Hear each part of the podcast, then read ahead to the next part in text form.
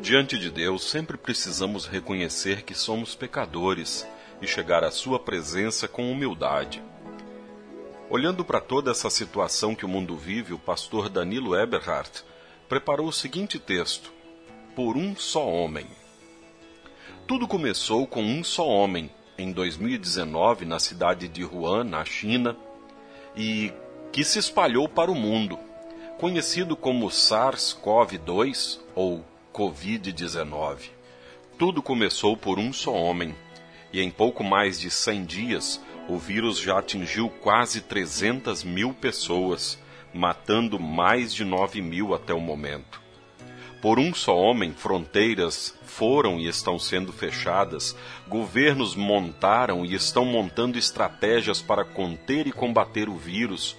Por um só homem veio a insegurança, o pânico, o medo, a morte. Um só homem fez o mundo parar. A contaminação daquele primeiro tem consequências em todo o mundo. Há outro relato de uma grande epidemia que começou com um só homem. Nós lemos em Romanos 5,12: Portanto, assim como por um só homem entrou o pecado no mundo e pelo pecado a morte, assim também a morte passou a todos os homens, porque todos pecaram você e eu estamos contaminados por este vírus, o pecado. Para o corona, se orienta quanto a não se expor ao risco e vemos as pessoas levarem isso muito a sério. A Bíblia também nos orienta quanto aos riscos do pecado.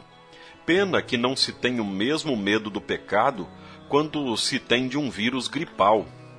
Claro que é problemático, pode até matar e tem matado pessoas. Mas o pecado é muito pior. Ele mata de fato. Ainda não temos uma vacina contra o coronavírus, mas para o caso do pecado nós já temos. Lemos em Efésios 2:5 que Deus nos deu vida em Cristo quando estávamos mortos em nossos delitos e pecados.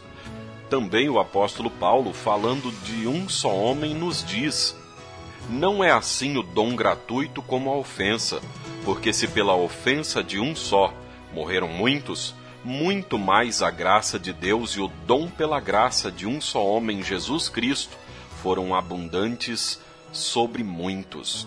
Romanos 5,15 Um só homem atinge e muda o comportamento do mundo inteiro. Isso já aconteceu antes. Com a queda em pecado, todos caímos mas um outro homem, Cristo Jesus, mudou esta realidade. Ele é o antídoto, ele é a vacina, ele deu sua vida por nós. Tomemos as devidas precauções quanto ao vírus Covid-19.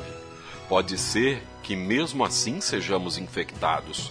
No entanto, nós já fomos infectados pelo pecado e neste instante Jesus está nos oferecendo o único tratamento, o seu perdão conquistado na cruz. Assim confesse diariamente os seus pecados e creia no perdão de Deus. Amém.